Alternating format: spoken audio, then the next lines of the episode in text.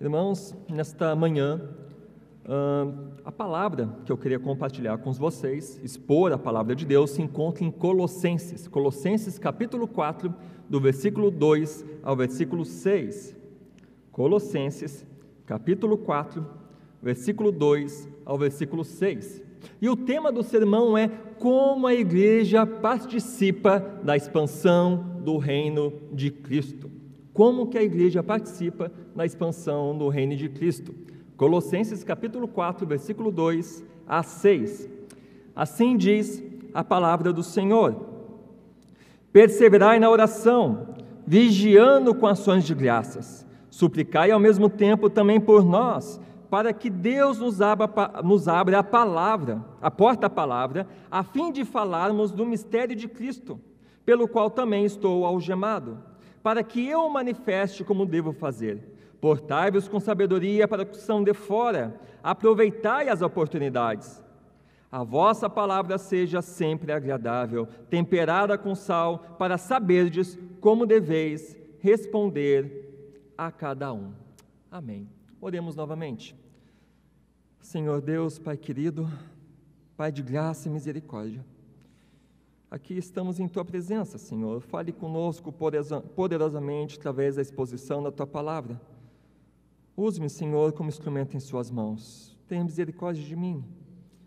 Em nome de Jesus. Amém.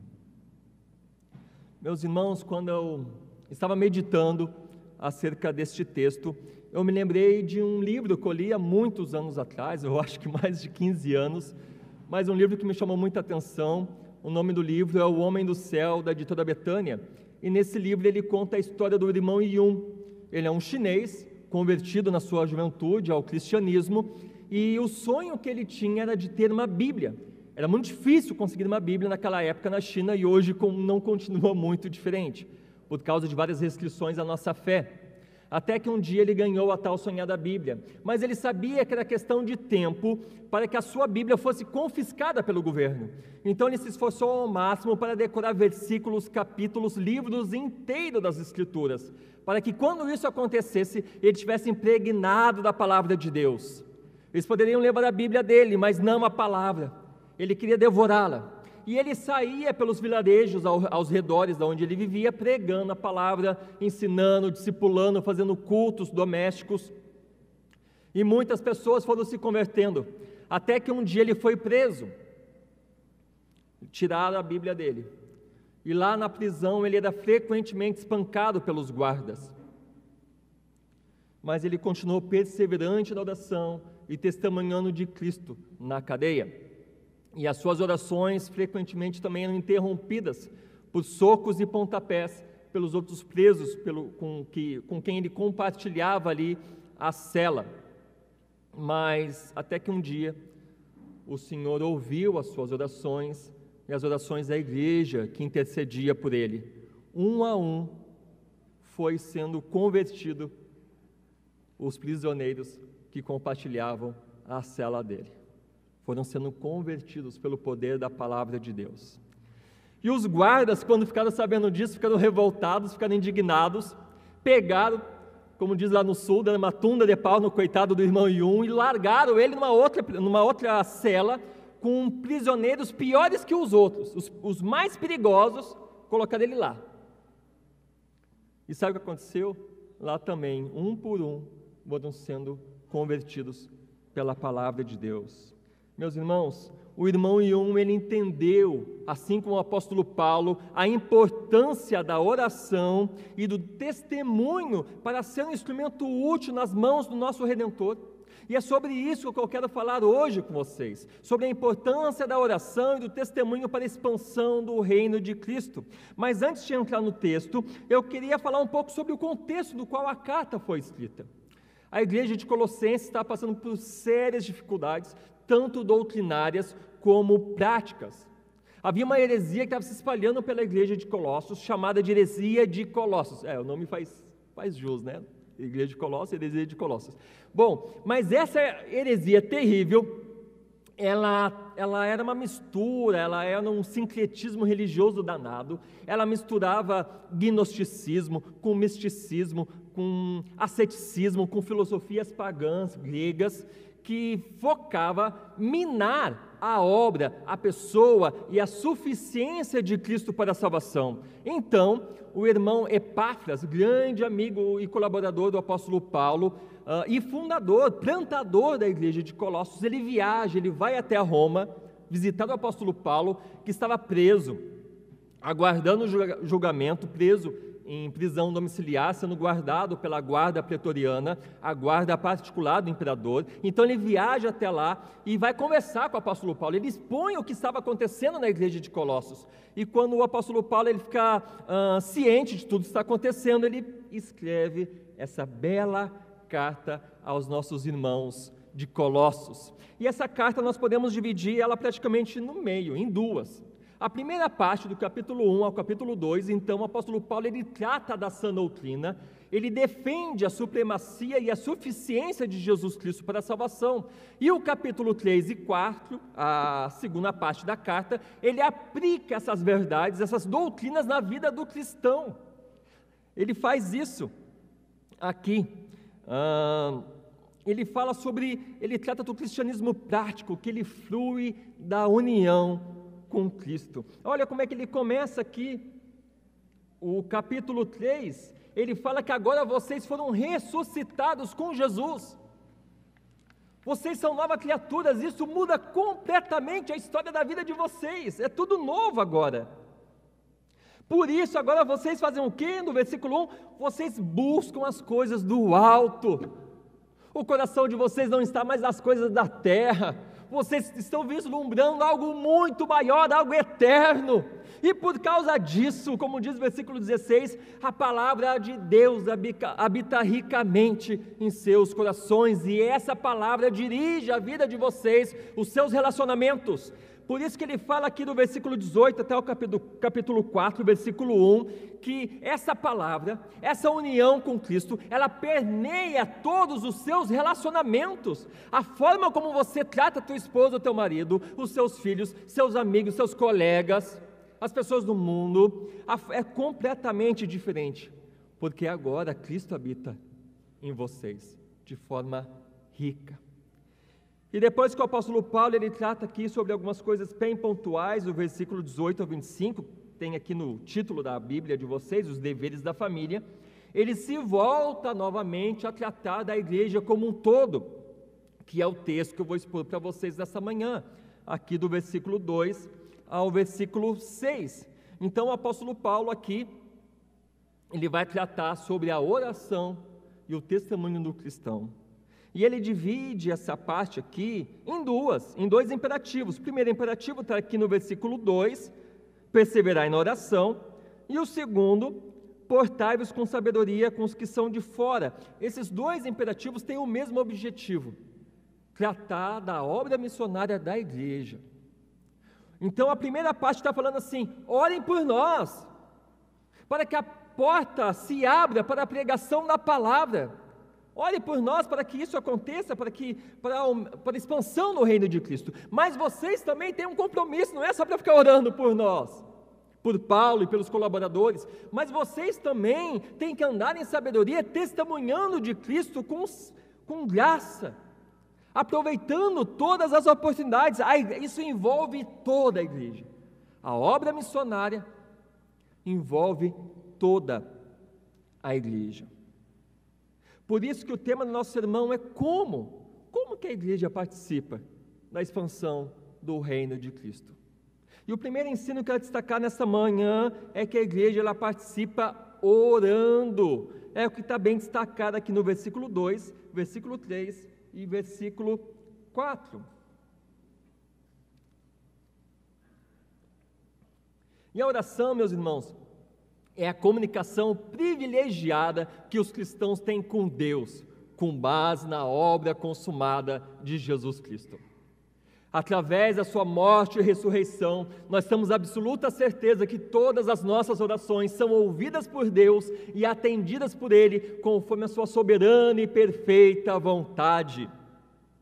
Isso é maravilhoso, sabermos que o Senhor tá, está, está nos escutando e não, não ignore nenhuma de nossas orações. Ele atende a todas conforme o seu querer.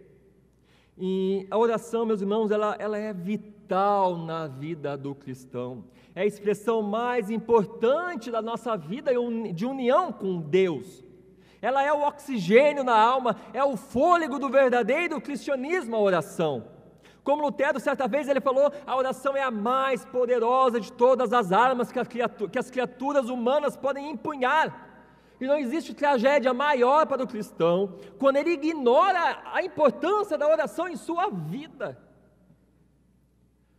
Que os teus muitos afazeres, meus irmãos, não lhe faça ignorar a importância da oração na sua vida com Deus e com o próximo.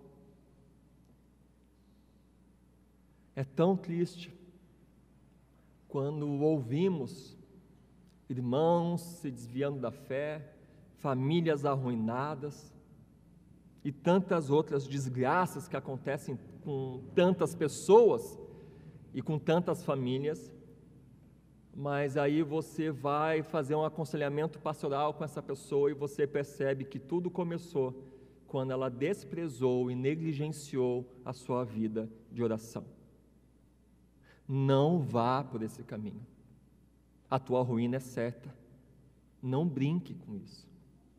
Um dos maiores privilégios que eu e você temos é de poder conversar com Deus em oração, expondo as nossas necessidades, as nossas dificuldades, clamando a Ele por socorro, reconhecendo que somos completamente dependentes dEle.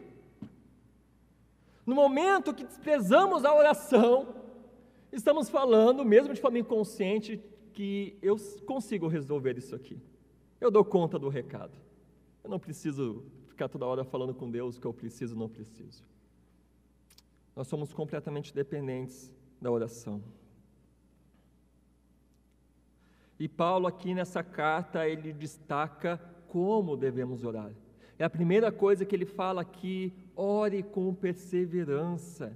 Uma das marcas da igreja saudável, como podemos ver lá em Atos 2:42, é orar com perseverança. Diz lá em Atos que a igreja ela perseverava no que? Na doutrina, na comunhão e na oração. Esse tripé é importante para uma vida saudável. Tem pessoas que perseveram na doutrina, na comunhão, e esquece da oração.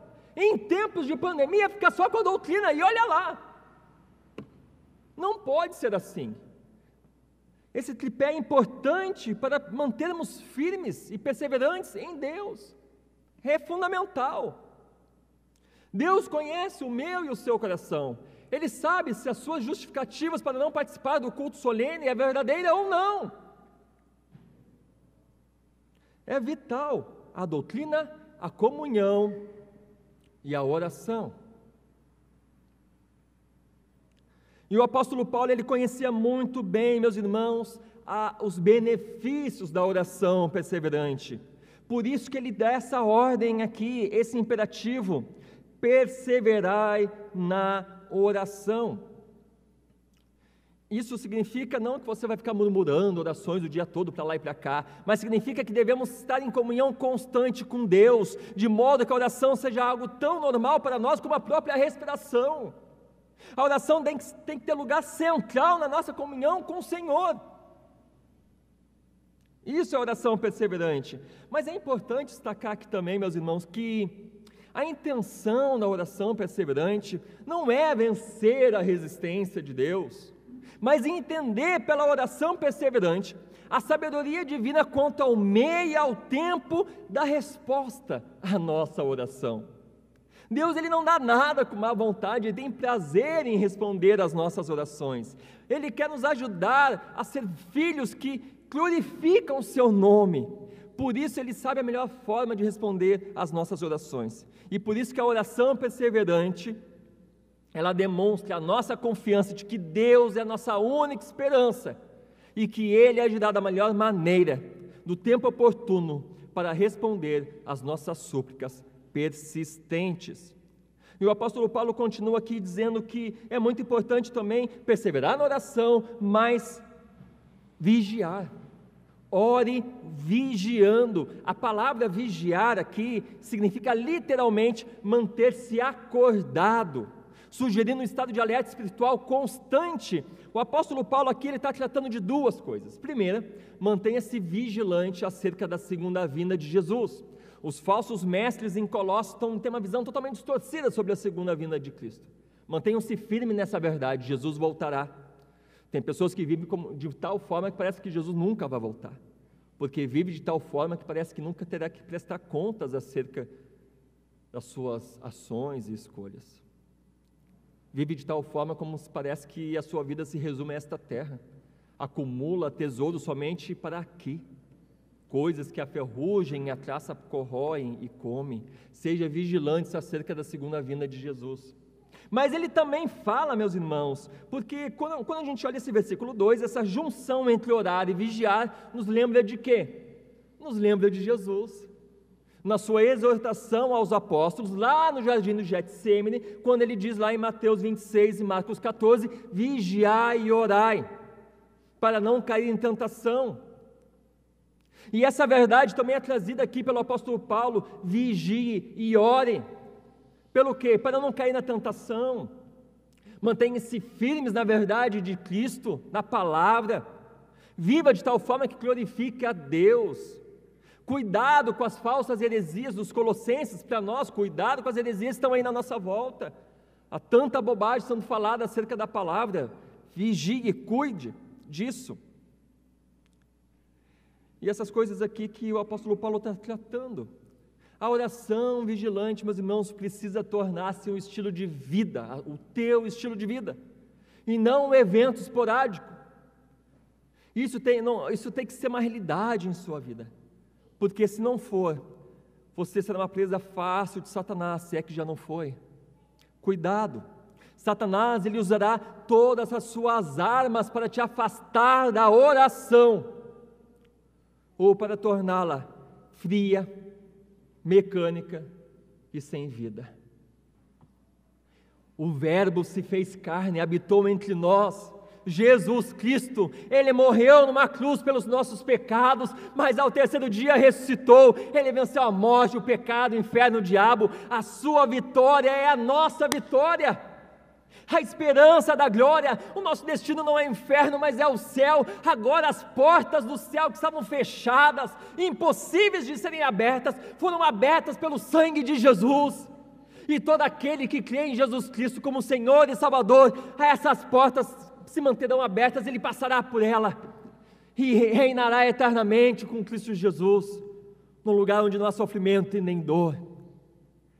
Essa é, esse é o mistério de Cristo. Essa é, a, essa é a grande mensagem que o apóstolo Paulo quer que as portas sejam abertas, que as pessoas ouçam e sejam convertidas a elas e sejam transformadas por completo.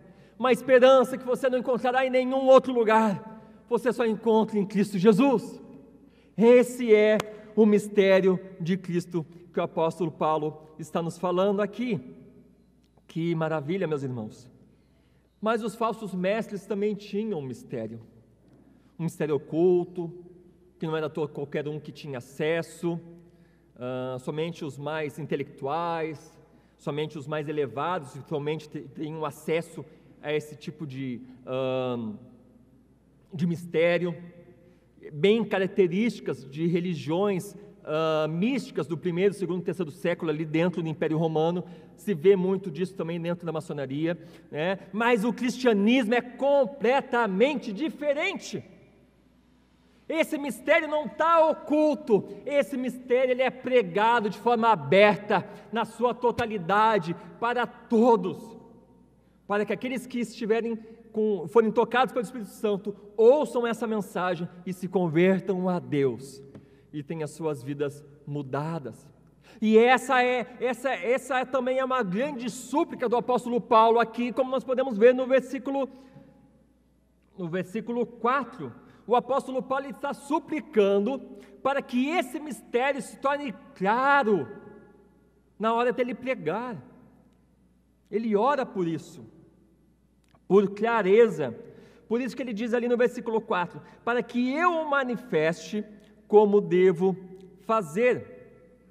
A palavra aqui, manifestar, significa literalmente isso: tornar claro o que está oculto, o que está é, é desconhecido, o que estava escondido, e o, a palavra devo aqui está ligada à obrigação. O apóstolo Paulo entende que ele, como ministro da palavra de Deus, ele tem a obrigação de pregar o mistério de Cristo de forma clara para as pessoas, com clareza e com fidelidade.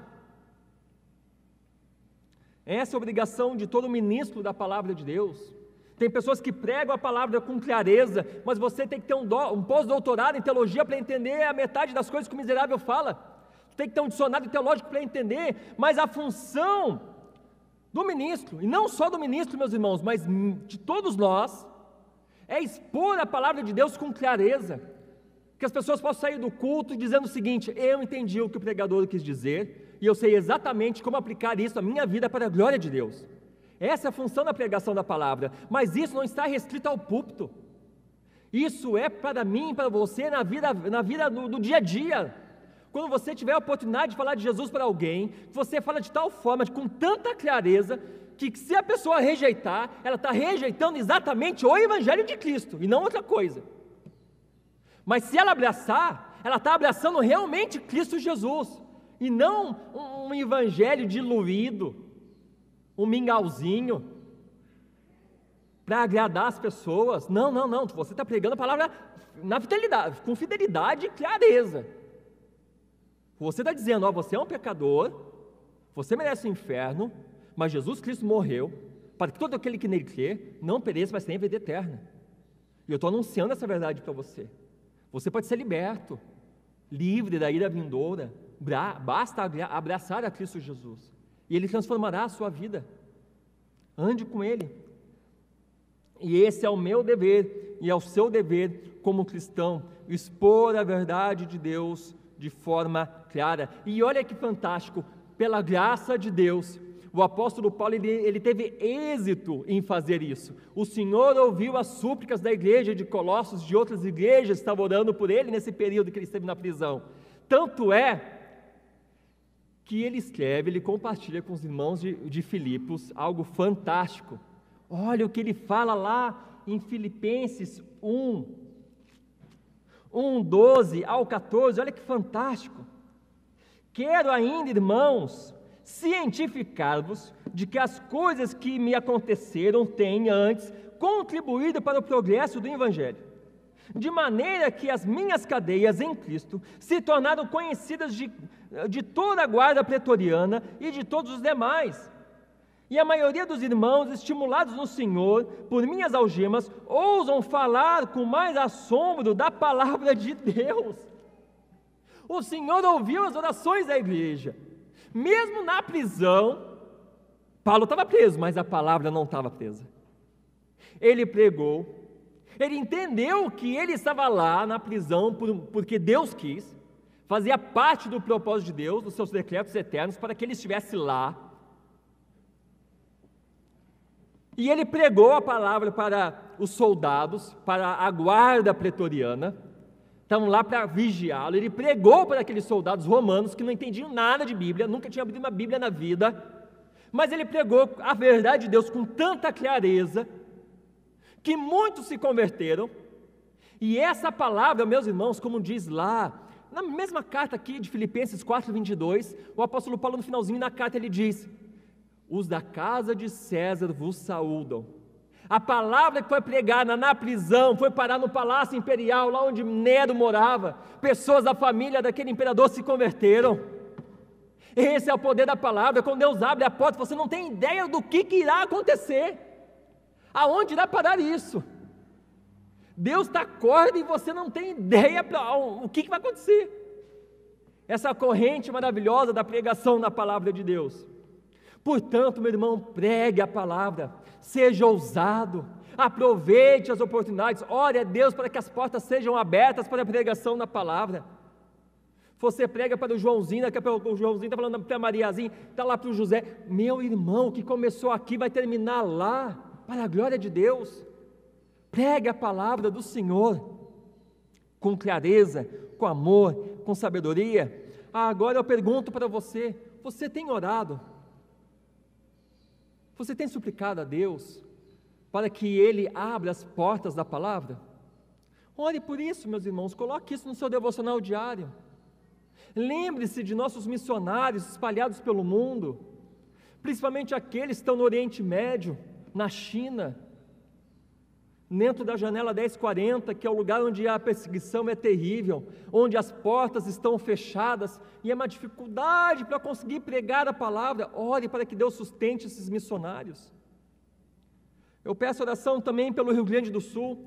Você sabe que a igreja Ebenezer está com tem isso no coração, esse, esse, desejo de estar levando o Evangelho, estar ajudando na expansão do reino de Deus no Rio Grande do Sul. Ore pelo Rio Grande do Sul. É o estado menos evangelizado do Brasil. Tem 30, igre tem 30 igrejas, na verdade são 16, o resto é congregação. A maioria tem 50 membros, mais ou menos. Não há 2 mil uh, presbiterianos no Rio Grande do Sul, num estado que tem mais de 12 milhões de habitantes. Se abrisse uma congregação por ano no Rio Grande do Sul, levaria aqui em quase 450 anos para ter uma igreja em cada município. É um lugar extremamente carente, é o estado onde mais tem suicídio, quatro vezes mais que o resto do Brasil. É o lugar onde mais tem religiões de mistério, satanismo e tantas outras coisas. É um estado extremamente pobre da palavra de Deus. Ore para que Deus abra as portas para a pregação da palavra lá no meu estado. Meus irmãos, você tem orado também pelos seus pastores? Isso é importante, pelo seu conselho. Porque essa, essa orientação do apóstolo Paulo aqui, essa, esse imperativo do apóstolo Paulo, suplicai também por nós, o apóstolo Paulo diz. Não está restrito para os colossenses, mas para mim e para você. Ore para que Deus esteja sustentando os teus pastores, esteja sustentando o teu conselho, para os fortalecerem cada vez mais na fé.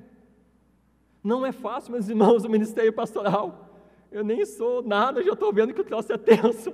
Ore pelos pastores, meus irmãos, para que Deus os sustente. Ore pelas suas famílias, isso é tão importante, é tão necessário. E lembre-se de uma coisa muito importante que eu falei aqui muito: quem abre a porta é Deus. É Deus que abre a porta. Então não desanime, você talvez está pregando a palavra para alguém, um parente teu, um irmão, um pai, uma mãe, um filho, e a porta tá, do coração dele está totalmente fechada, cerrada. Persevere em oração. Não desiste, não desanime. Lembre-se que quem abre a porta é Deus. Os resultados pertencem ao Senhor. Quantas portas você já viu totalmente cerradas e fechadas, onde as pessoas falavam: Olha, é impossível de acontecer alguma coisa aqui, não tem como. E Deus foi lá e ó, abriu a porta. E por que que no teu caso não pode ser diferente também? Então persevere em oração e descanse no Senhor, na sua soberania. Até este momento, meus irmãos, aqui nós aprendemos que uma das maneiras que nós somos, participamos da expansão no reino de Cristo é orando. E a segunda parte aqui, o segundo ensino que nós aprendemos também é testemunhando aqui no versículo 5 e versículo 6. Olha o que o apóstolo Paulo diz aqui no início do versículo 5. Portai-vos com sabedoria para os que são de fora. A palavra portai-vos, ela pode ser traduzida também por andai. Andai em sabedoria, é o teu estilo de vida, é a forma como você vive. Você vive como? Em sabedoria. Que sabedoria é essa? totalmente diferente da sabedoria mundana e caída e vazia do mundo e dos falsos mestres ali de Colossenses, é a sabedoria de Deus, é a sabedoria de Cristo. E andar em sabedoria, meu irmão, significa viver uma vida para a glória de Deus, que impacta os que são de fora. É uma vida coerente com aquilo que você professa. Isso é viver em sabedoria. E como é importante viver em sabedoria para os de fora. Porque os de fora, meus irmãos, aqueles que não são crentes, uh, como o apóstolo Paulo fala, os de fora, né, uh, em, Efésios 2,12, ele diz que os de fora são os sem Cristo, sem, sem Deus no mundo, sem esperança, os que são estranhos à aliança da promessa, esses de fora, normalmente, eles têm uma visão muito distorcida do que é o cristianismo, uma visão distorcida uh, da fé cristã. Então, você andar em sabedoria é muito importante para desmistificar todas essas visões equivocadas acerca do, do cristianismo. Uh, um bom exemplo que eu posso dar para vocês era o contexto do apóstolo Paulo e o primeiro e segundo século, ali principalmente, onde as pessoas tinham umas visões muito doidas sobre o cristão. Primeiro, muitos pagãos eles acreditavam que o cristão era ateu. Como assim ateu? É verdade. Porque o cristão não adorava imagens, então é ateu, ele está orando para um negócio que não está vendo. Então olha as, as distorções. Eles acreditavam que o cristão ele era antipatriota. Por quê? Porque ele não queimava incenso uh, diante da imagem do imperador e nem o adoravam. Eles achavam que o cristão ele era, era, era depravado, porque chamava a esposa de irmã e o marido de irmão. Que negócio é esse? É? Que, que, coisa doida é essa? Me lembrei de uma situação que eu falei para um menino lá. Então tá, paz do Senhor, meu irmão. Aí o, o outro lá, ele é teu irmão, eu nem sabia. É, pela fé ele é meu irmão. Ah, tá, porque ele é tão diferente de ti, né? Ah, beleza. Né? Então, essas distorções. E outra coisa, os cristãos se reuniam escondido uma vez por semana para comer o corpo e beber o sangue de, de alguém? Que negócio macabro é esse? Eu estou com o meu aqui, né? Mas eles não entendiam nada. Então havia muitas distorções acerca da, da fé cristã na época do apóstolo Paulo. E andar em sabedoria é muito importante para desmistificar isso. Só que na nossa geração, na nossa época, ah, muitas pessoas continuam tendo uma visão errada do Evangelho. Mas diferente dos primeiros séculos, pessoal, a maior, o principal motivo dessas distorções é por causa do péssimo testemunho de muitos crentes. Eu li certa vez que, para muitas pessoas que são de fora, a única Bíblia que lerão é a nossa vida. Chega a dar medo isso. Que versão de Bíblia estão lendo de nós?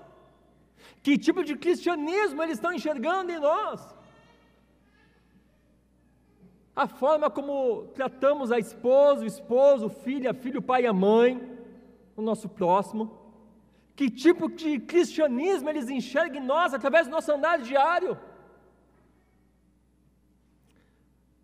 Eu ouvi uma história certa vez de um missionário que estava na Índia, pregando para um grupo de hindus, e tinha uma mulher sentada no último banco, com o rosto fechado, com uma cara de desconfiada, e no meio de sermão, a mulher se levantou e foi embora. O missionário ficou todo sem jeito. O que, que eu falei que essa mulher foi embora? Misericórdia.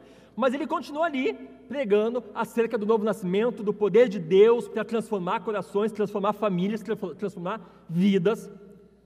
E daqui a pouco a mulher volta, mas ela volta totalmente mudada, com um sorriso no rosto, senta no primeiro banco. E vocês sabem, muitas vezes o corpo ele fala, e toda a expressão facial e corporal dela é como se estivesse falando: Eu estou comendo, bebendo cada palavra que esse missionário está falando de Jesus. E aquilo ali, ficou, o missionário ficou sem entender o que está acontecendo. E no final da mensagem, ele foi conversar com aquela mulher e perguntou: ah, Por que, que a senhora saiu no meio do culto, no meio da reunião, no meio da mensagem? E ela respondeu: Eu fui lá falar com teus empregados para saber se você vive o que, se você vive o que prega. E para minha surpresa, eles falaram que sim. Então eu voltei correndo para cá, porque eu quero ouvir alguém que prega aquilo que vive. Eu preciso desse Jesus também que transforma pessoas. Eu também preciso nascer de novo. Eu também quero uma vida transformada. Meus irmãos, as pessoas do mundo, as pessoas de fora estão constantemente observando a minha e a sua vida, você querendo ou não. E a questão é: o que eles estão vendo através do nosso andar diário? Estão vendo alguém que anda em sabedoria de Cristo? Que o Senhor tenha misericórdia de mim e de você e nos ajude a viver de tal forma que possamos glorificar a Deus. Que as pessoas possam ver o que Deus pode fazer na vida de pobres, miseráveis pecadores como eu e você. E ele continua aqui, o apóstolo Paulo ele fala: aproveitai as oportunidades. A ideia aqui, meus irmãos, é que quando estamos andando em sabedoria, nós somos ordenados a aproveitar ao máximo cada oportunidade, remindo o tempo, não deixando passar nada. Essa é a ideia aqui do apóstolo Paulo. E novamente a gente pode olhar para a igreja do primeiro, segundo, terceiro século, que eles aproveitavam muito bem as oportunidades. Esse foi um dos motivos do qual a igreja cresceu tanto, apesar de ser uma igreja pobre, uma igreja perseguida, porque os irmãos aproveitavam tudo. Falava para o pai, para o filho, para o tio, para o amigo, para o patrão, para o chefe, para o empregado, pregava na praça, no mercado, na cozinha, na prisão, aonde tinha a oportunidade de falar de Jesus, eles falavam. A igreja ela cresceu de forma extraordinária, não porque fazia grandes campanhas evangelísticas, mas porque através de simples, humildes e fiéis cristãos que pregavam Cristo e viviam o que pregavam. Isso foi o que gerou uma grande transformação e fez com que a igreja crescesse de forma tremenda. E essa é a nossa é a nosso, nosso dever também como crente. Não me surpreendeu nada uma pesquisa que saiu há pouco tempo que dizia que o método evangelístico mais eficiente para evangelizar é o testemunho, é, é, o, é o evangelismo pessoal aquele corpo a corpo que você fala de Jesus para as pessoas que convivem contigo, elas escutam as suas palavras, vendo o que você faz e vê que há coerência. E aí aquele convite que você faz para vir no culto, ela vem. Para ir numa reunião da sociedade interna, ela vai. As tuas palavras têm mais importância, têm mais valor, porque está acompanhado de uma vida de comunhão com Cristo. Aí eu pergunto para você, meu irmão: você está aproveitando todas as oportunidades que o Senhor tem lhe dado? Aproveite, pregue a palavra. Meus irmãos, lembre-se que nós adoramos um Deus soberano, que tem um controle sobre todas as coisas. Ninguém está em nosso caminho por acaso. Todas as pessoas que nos cercam, todas as pessoas que têm algum tipo de contato com você, que têm algum tipo de relacionamento, não estão na sua vida por acaso, é o próprio Deus que colocou ela ali, para que você testemunhasse e falasse dele para essa pessoa. Aproveite as oportunidades, talvez amanhã seja tarde demais. Todas as pessoas têm uma alma eterna que terão que prestar contas ao Senhor. Ai daquele que, que estará um dia diante do trono de Deus sem ter Jesus como seu advogado.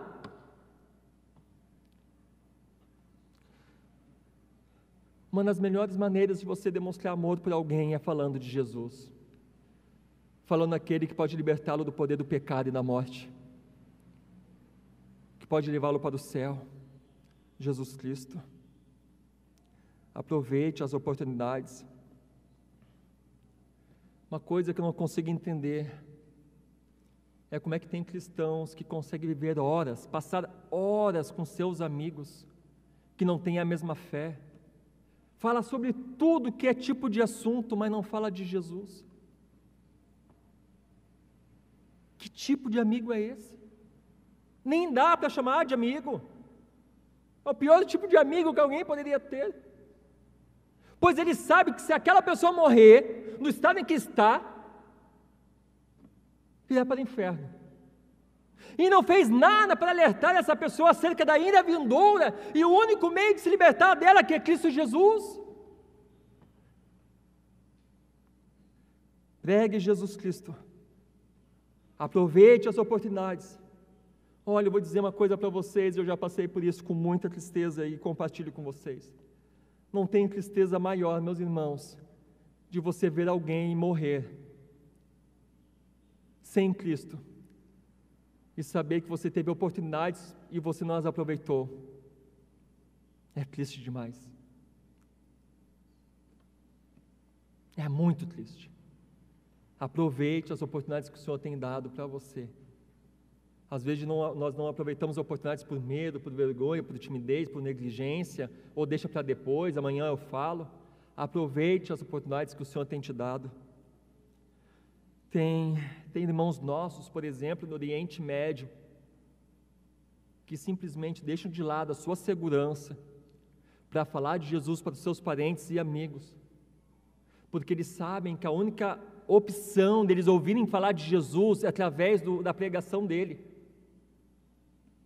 Mas ele sabe se a pessoa rejeitar Jesus, as consequências para ele pode ser terrível. Pode ser expulso de casa, pode perder a liberdade, pode perder a própria vida, mas mesmo assim ele arrisca a sua vida a sua liberdade para falar de Jesus para essas pessoas, porque o seu maior desejo é vê-los no céu junto com Ele. E nós, com toda a liberdade que nós temos, estamos perdendo muitas oportunidades de testemunhar de Jesus. Te atente a isso, meu querido irmão.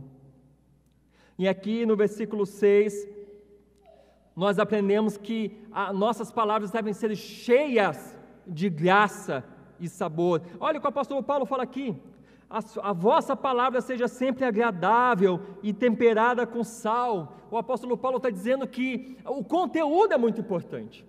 O conteúdo é muito importante. Mas a forma como você fala também é. A forma como você fala de Jesus é, é fundamental. A palavra aqui, uh, traduzida por agradável, pode ser traduzida também por graça. A ideia é que não adianta ter uma boa teologia, você também tem que comunicá-la com graça, com amor, com afeto, de forma contagiante. Você está falando de Jesus Cristo, do reino de Deus, como ser diferente? Como falar de forma diferente desse Salvador? E para reforçar ainda mais essa ideia, o apóstolo Paulo ele usa aqui uma metáfora muito forte, temperada com sal. Sal é o que dá sabor à comida. Que coisa ruim é comer comida sem sal, né? Ou com muito sal, mas aquela comida gostosinha, sabe, no, no, no tempero certo, no ponto certo, que coisa boa. Sabe aquela comida assim, aquele prato especial que você gosta, que a tua mãe faz com. que, que só tua mãe sabe fazer ou só tua esposa sabe fazer, né? quem é casado aí, aquela comida gostosa. Assim tem que ser a pregação da palavra de Deus no ponto certo, de forma saborosa, que fazem as pessoas ficarem com aquele gostinho de quero mais. Quando você prega a palavra de Deus com sabedoria e graça, com sabor, as pessoas querem ouvir mais de Jesus você não é aquele cliente chato, tá, tá, tá, beleza, então, vai-te embora. Não, não, a pessoa gosta, fala mais de Jesus, tá, mas isso aqui, e aquilo ali, tá, mas como é que é isso aqui? E você vai falando e a pessoa, nossa, que fantástico, me fala mais de Jesus. Ah, meu irmão, falar ah, de Jesus com sabedoria e graça é falar com Jesus com brilho nos olhos, com fogo, com paixão, com firmeza, mas ao mesmo tempo de forma amável. Isso é pregar Jesus Cristo de forma agradável e temperada. E eu vou dizer uma coisa para vocês: não existe, não existe desgraça maior, não tem tragédia maior do que pessoas falarem de Jesus Cristo com, de forma totalmente destemperada e sem amabilidade. Em vez de atrair, afastam. Em vez de criar pontes, levantam muros. É triste demais. E o lugar que a gente mais vê isso são nas redes sociais. Pessoas falando de Jesus com orgulho, com arrogância, sem nenhum pingo de sensibilidade, de amor por aquele que está se perdendo no erro. O foco é ganhar debates inúteis, mostrar que sabe mais que os outros. Não se enverede por esse caminho. Deus abomina isso. Não, estou defendendo a verdade. Está nada. Está envergonhando o Evangelho.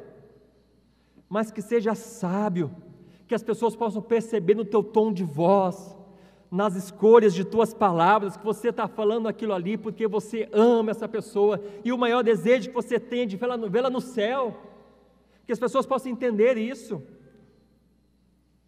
E, e por que devemos falar dessa forma, de forma agradável, temperada com sal? É como o apóstolo Paulo termina aqui o versículo 6: para saberdes como deveis responder a cada um. Quando nós pregamos com sabedoria, graça e amor, nós iremos responder da maneira adequada. É muito comum, acredito que todos vocês já passaram por isso, das, dos colegas de faculdade, da escola, ah, do trabalho, amigos, vizinhos que não conhecem Jesus, te encher de perguntas. Algumas perguntas são, algumas pessoas vão com sinceridade, realmente estão curiosas de saber da tua fé. Outros vão até você para tentar zombar de ti, para tentar mostrar que a palavra está errada, que não é bem assim, ou para fazer algum tipo de escárnio, ou, ou, ou, algo desse tipo, de forma até hostil. A forma como a pessoa vai até você não importa. A questão é como é que você fala de Jesus. Quando você fala de Jesus com sabedoria, com discernimento, com sensibilidade, de forma apropriada, além de você responder às, às perguntas das pessoas, faz com que as barreiras caiam você facilita a, a, a obra de Cristo ali no, no coração da pessoa. Por isso que o apóstolo Pedro, lá em 1 Pedro 3, 15 e 16, ele diz que, vo, que você saiba dar a, a, a, resposta, a razão da sua fé, da sua esperança. E de que forma isso aí? De forma, com, de, com mansidão e com temor. É dessa forma que devemos falar de Cristo Jesus. Mas lembre-se, meu irmão, muito importante que eu vou dizer agora. Mesmo que você siga todas as orientações, todas, todas as exortações do apóstolo Paulo aqui, você pregue a palavra ah, com sabedoria, você ore de forma perseverante para que Deus abra as portas e tudo mais, ah, a obra do Espírito Santo. É o Espírito Santo que convence do pecado, do juízo e da morte. É Ele que faz a obra, não você. Você pode fazer tudo isso aqui que o apóstolo Paulo falou, mas tem que ser é dependente do Espírito Santo de Deus. E lembre-se de uma coisa muito importante também, não te assuste.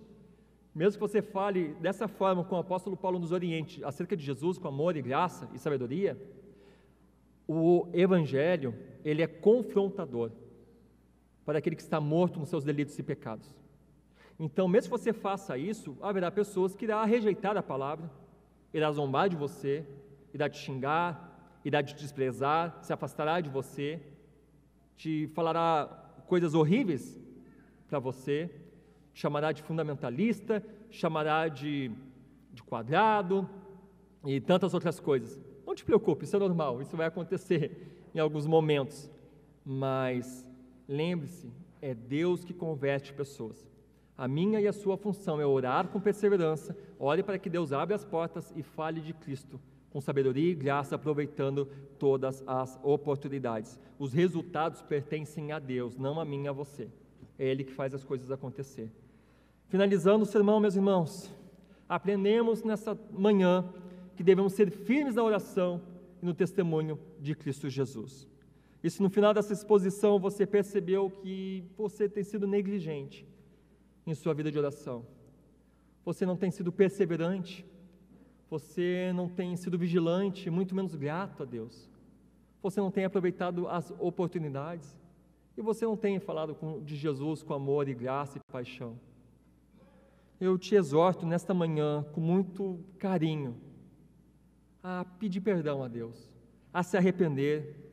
Ore a Deus com o coração quebrantado clamando por renovação, para que Ele te desperte novamente a paixão de estar em Sua presença em oração e testemunhar dele com graça e amor. O Senhor Jesus, Ele não vai desprezar a sua oração quando ela é feita com, com o coração quebrantado e totalmente uh, humilhado diante dEle, Ele tem prazer em responder orações feitas dessa maneira. E lembre-se que a chave para orar mais, para testemunhar mais, é cultivar uma vida de oração com Deus. Nós não oraremos com perseverança sem reconhecer a grandeza de Deus, a nossa miséria e total dependência dEle. Nada podemos fazer sem o seu santo auxílio. Nós seremos cristãos medíocres se esquecermos dessa verdade. Que o Senhor tenha misericórdia de nós e nos sustente até o fim. E se alguém que está escutando essa mensagem aqui hoje, aqui no, na, dentro da igreja ou pela internet, e ainda não tem Cristo como seu Senhor e Salvador, vá até Ele hoje mesmo, se arrependa-se, peça perdão, abrace o mistério de Cristo em tua vida e Ele irá transformá-lo por completo. Amém?